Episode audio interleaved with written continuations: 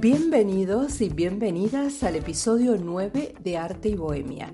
Hoy compartiremos, además de música, información sobre cine nacional y los estrenos, sobre una reconocida escritora y su nuevo libro, también sobre una app que te permitirá crear y editar videos donde la música es la protagonista. Luego te hablaré sobre arte, gastronomía y recetas excéntricas y finalizaremos con una historia y su propia moraleja.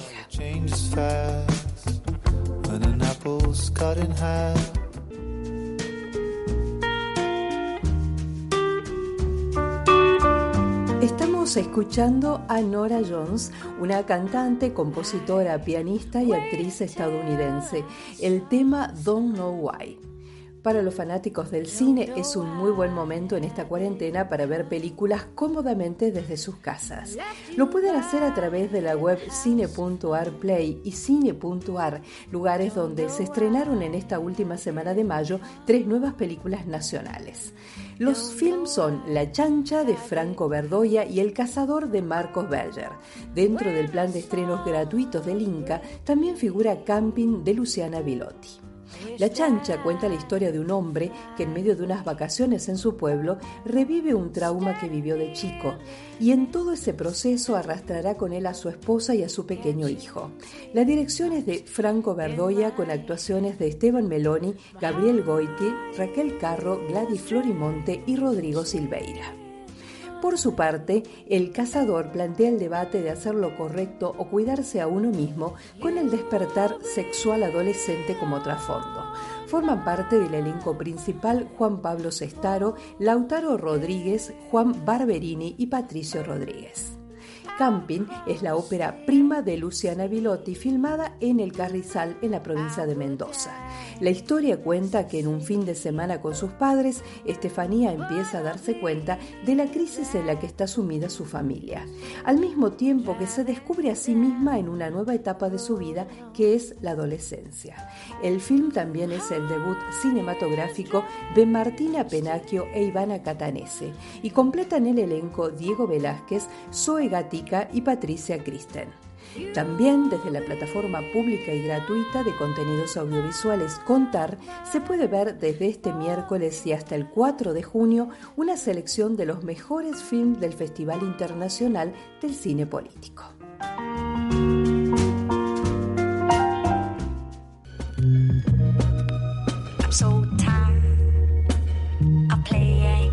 Estamos escuchando a Portishead, un grupo musical británico de tendencia trip hop formado en Bristol en 1991. El tema se llama Glory Box.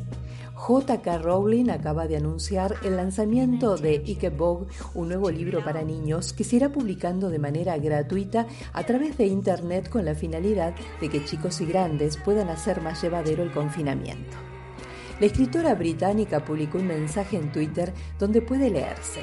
En las últimas semanas lo he reescrito un poco y he decidido publicar de Ikebook gratis en línea para que los niños encerrados o incluso aquellos que regresan a la escuela durante estos tiempos extraños e inquietantes puedan leerlo o que se lo lean.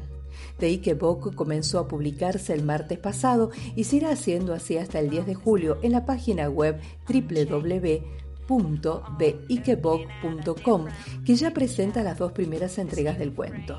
Pero eso no es todo. JK Rowling está pidiendo a los niños que manden sus dibujos para el libro, pues ellos serán los encargados de ilustrar el relato. El dinero que se logre recolectar de las ventas de Ikebog serán destinado a ayudar a las personas infectadas con el nuevo coronavirus, pero estos detalles los dará a conocer con más precisión la autora hacia finales de año.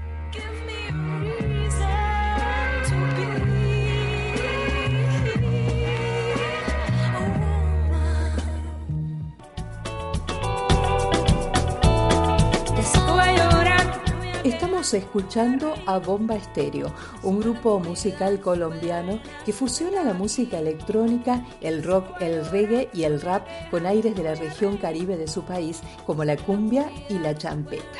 El tema El alma y el cuerpo. Facebook lanzó la versión beta de la app Collab, una aplicación para iOS que te permite crear composiciones musicales con otras personas. A diferencia de TikTok, aplicación que te permite crear y editar tus propios videos, Collab se enfoca en la creación y edición de videos mezclando la música. Por ejemplo, podés grabarte tocando un instrumento y después añadir clips de otros usuarios, dos para ser exactos, para crear tu propio arreglo musical. Una vez que hayas terminado tu composición musical, podrás publicar el video dentro de Collab o bien lo puedes compartir en Instagram, Facebook o en cualquier otra plataforma social.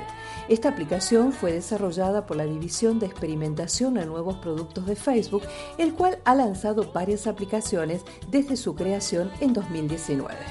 Collab es una app que reúne a artistas y fans para crear, ver y mezclar videos originales, sobre todo enfocados a la música.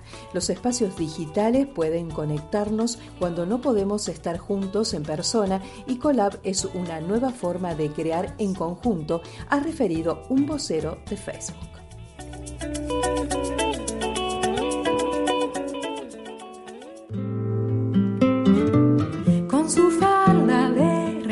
Escuchando a Laura Murcia, una intérprete y compositora mexicana, el tema Las curanderas. La cocina de Frida Kahlo, el arte, la gastronomía y recetas excéntricas. Parece que ya se ha escrito todo sobre Frida Kahlo, que ya lo sabemos todo sobre su vida y obra y que no hay nada nuevo bajo el sol. Bueno, nunca está de más hablar de Frida Kahlo y su gusto por la gastronomía mexicana. Frida tuvo un profundo respeto por el país y su corazón estaba en los platos típicos y puestos populares. A Diego Rivera las comidas tradicionales le parecían demasiado burguesas, por lo que la comida principal fue la tortilla. Solo usaron cucharas para la sopa de ostiones y fueron las más baratas de peltre que pudieron encontrar en el mercado. Y como era costumbre, Frida y Diego bebían pulque y tequila. A Frida le gustaban los dulces, pambazos, buñuelos, tostadas y quesadillas. Pese a ser una de las mujeres más revolucionarias de la historia, en la comida Frida era tradicional. No cocinaba, pero sí acompañaba a sus cocineras en las compras al mercado. Contaba con dos cocineras de tiempo completo que se encargaban de elaborar los platos que Frida solicitaba, siempre bajo su ojo vigilante y con ingredientes que ella misma escogía. Si bien Frida no cocinaba, lo suyo era la curaduría gastronómica. Las mesas en su casa se adornaban con bellísimos manteles, canastas y flores. La comida se acompañaba con vitroleros de agua fresca, ensalada de nopales, chiles rellenos de queso y arroz con plátano frito. La pintura fue otro testigo del amor de Frida por la cocina. Diferentes cuadros de naturaleza muerta, así como fotografías familiares en la famosa Casa Azul ubicada en Coyoacán, dan cuenta de la importancia que le daba Frida Kahlo a la comida.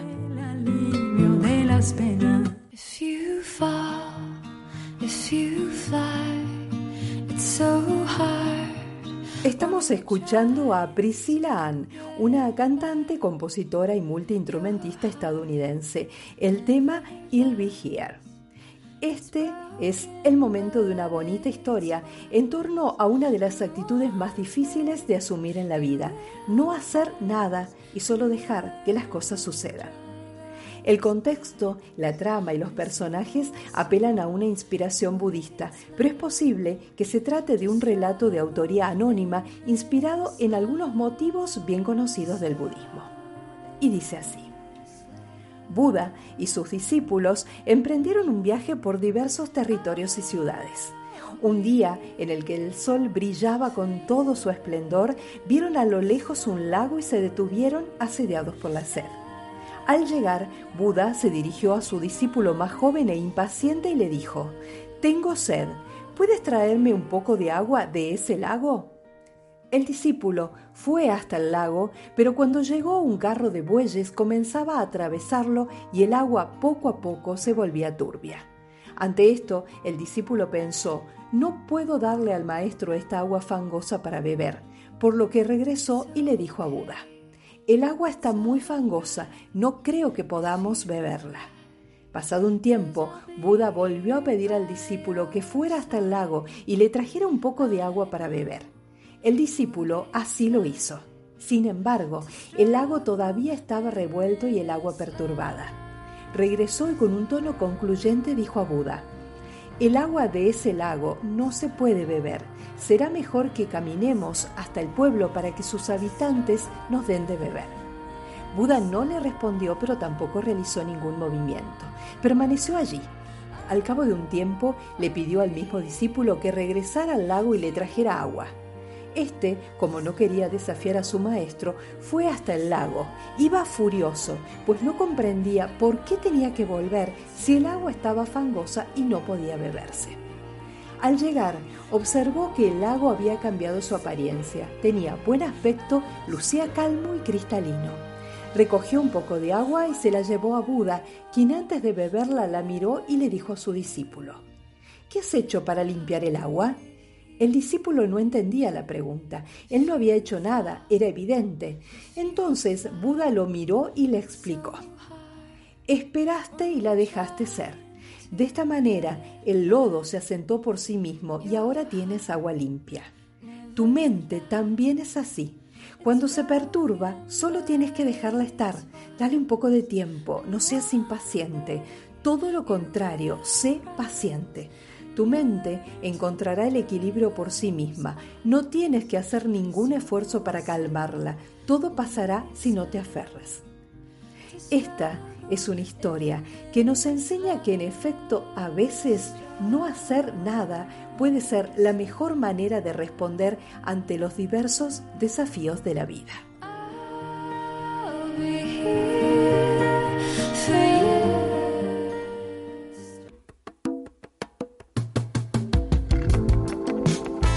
Hemos llegado al final de este episodio en Arte y Bohemia, donde compartimos música y breves noticias de cultura.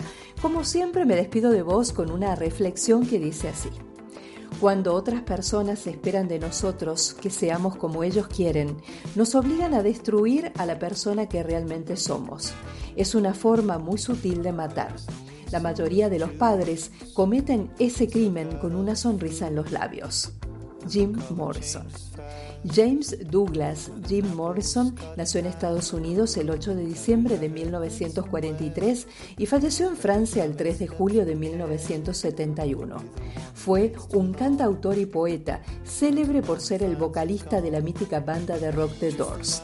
Debido a sus canciones y personalidad, es considerado por críticos y fans como uno de los cantantes más icónicos e influyentes de la historia del rock y debido a las circunstancias dramáticas que rodearon su vida y muerte en la última parte del siglo XX, fue uno de los íconos más rebeldes de la cultura popular, representando la brecha generacional y la contracultura juvenil.